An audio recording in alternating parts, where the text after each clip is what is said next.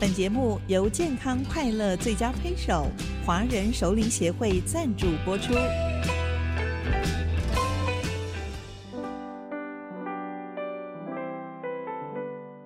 调笑如席一少年，王正芳著作。亲爱的听众您好，今天我要讲的题目是前台湾省主席的儿子被教官整。民国四十年，也就是一九五一年的十月十日，全体建国中学的初中、高中学生啊。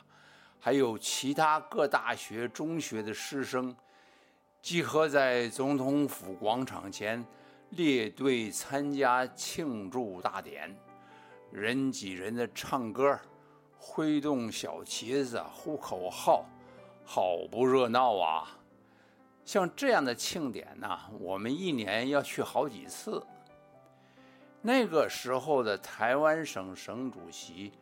是前上海市市长吴国桢。那天在主席台上，还有什么人说了什么话？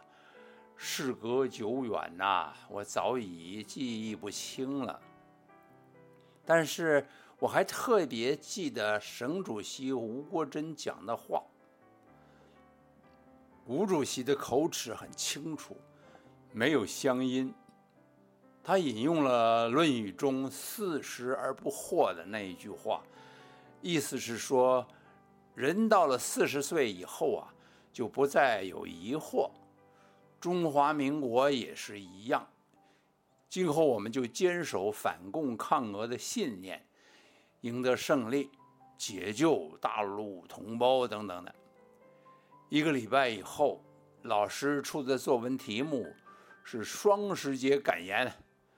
同学们纷纷的就引用吴国桢主席那几句话。为什么到现在我还记得这回事呢？因为那天吴主席呀，把“四十而不惑”说成了“四十而不活”。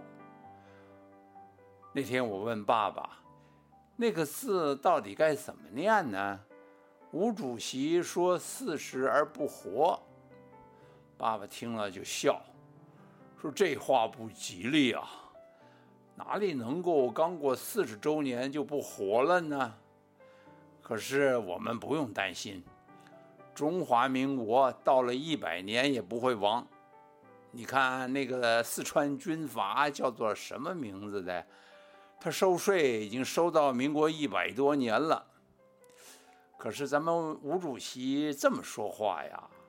哎，弄不好要丢乌纱帽的。没有多久，吴国桢的省主席真的就被撤换了。当然不是因为他在双十庆典上说那个“霍”字的发音啊有错。我还记得我读高中一年级下学期的时候啊，全台湾的机关学校。都在进行全面批判吴国桢的活动。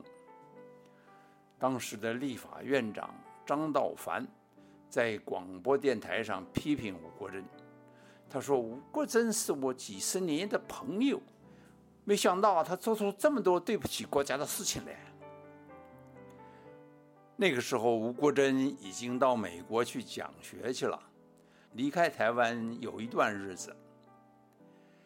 有一天下午，建国中学军训总教官召集所有高中部同学在礼堂集合。这位汤教官呐，说一口河南腔，站在台上拿着一份资料，指手画脚，一套接一套的骂吴国桢。他说吴国桢的罪名有擅离职守、拒办移交等等十多条罪状。大家听了，彼此的看了又看，交换眼色。我们都明白，今天呢，恐怕要待在这里很长的一段时间喽。突然，我注意到前排高年级班呐，发生了声音很响亮的阵阵鼓噪。汤教官还自以为幽默的朝着那个方向问：“怎么那边乱得像巴尔干半岛似的呢？”有一位同学举手了，他说：“这里有个同学在队伍里乱讲话。”汤教官说：“同学们一定要先举手，我准许了你才能发言，这是我们最起码的革命纪律。”那个同学讲了什么话呀？有人说：“他说教官讲的完全是胡说八道。”哦，这个事太严重了。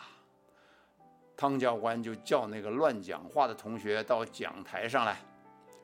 乱讲话的同学个子不高，一脸的不高兴。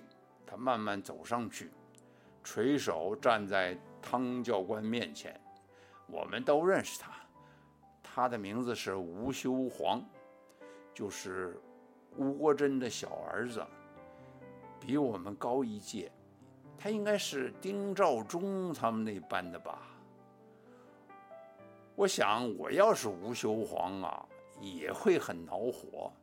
你看，在大庭广众之下听那个教官声嘶力竭地侮辱自己的爸爸，谁受得了呢？这下子，汤教官面前有了个活教材，他讲的更来劲了，抑扬顿挫，节奏也很快。这一套材料啊。汤教官大概已经记得很熟，所以说起来非常的流利顺口。吴修煌先是一脸的不屑，头缓缓地垂下来。忽然，我注意到他仰起头来，大声的叫，打断了汤教官的河南快板。他说：“教官，我可不可以讲几句话？”哎。汤教官竟然也不以为我，很自信地说：“可以啊，你有什么不同的意见，就说给我们听听看。”吴修煌从头说起，声音呢，当然远不如唐教官的嗓门洪亮。还没说几句呢，台下就有同学举手要求发言。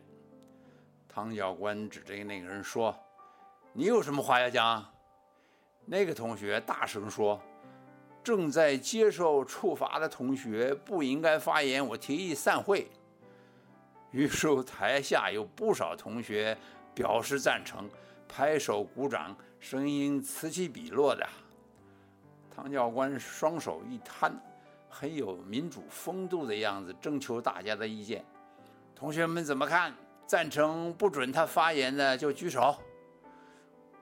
我看见绝大多数的同学都举起手来，为什么呢？我猜呀，大家都想早点解散回家吃饭去。唐教官看了看，点点头，他说：“好，同学们听懂了没有？我今天讲的这些话，你们懂吗？”听懂了，全场齐声吼叫。唐教官说：“听懂了就好。”可是刚才没有举手赞成的同学都给我站起来！哎呦，糟糕了！我当时也没举手，因为我不大赞成不准吴修煌发言。大家都看到了，赖不掉，我也只好乖乖的站起来。唐教官说：“这些同学也很好，他们有自己的想法。这样吧。”刚才没有举手的就留下来，其他同学立正，全体轰的一下笔直的站起来。教官领头呼了几个口号，然后下令解散。顷刻间呐，能容下上千同学的大礼堂空荡荡的，只剩下我们几十个人，还有台上的教官和吴修煌。哎呀！汤教官继续向我们这些异议分子进行思想教育。半个多钟头以后，再问我们听明白了没有？这时候就听见自己的肠胃呀在那咕噜咕噜的响。于是我们赶紧的大声喊，都听明白喽！终于获得解散令，出礼堂门口的时候啊，我回头看了一眼，吴修煌跟在汤教官的后面，快步的走了出去。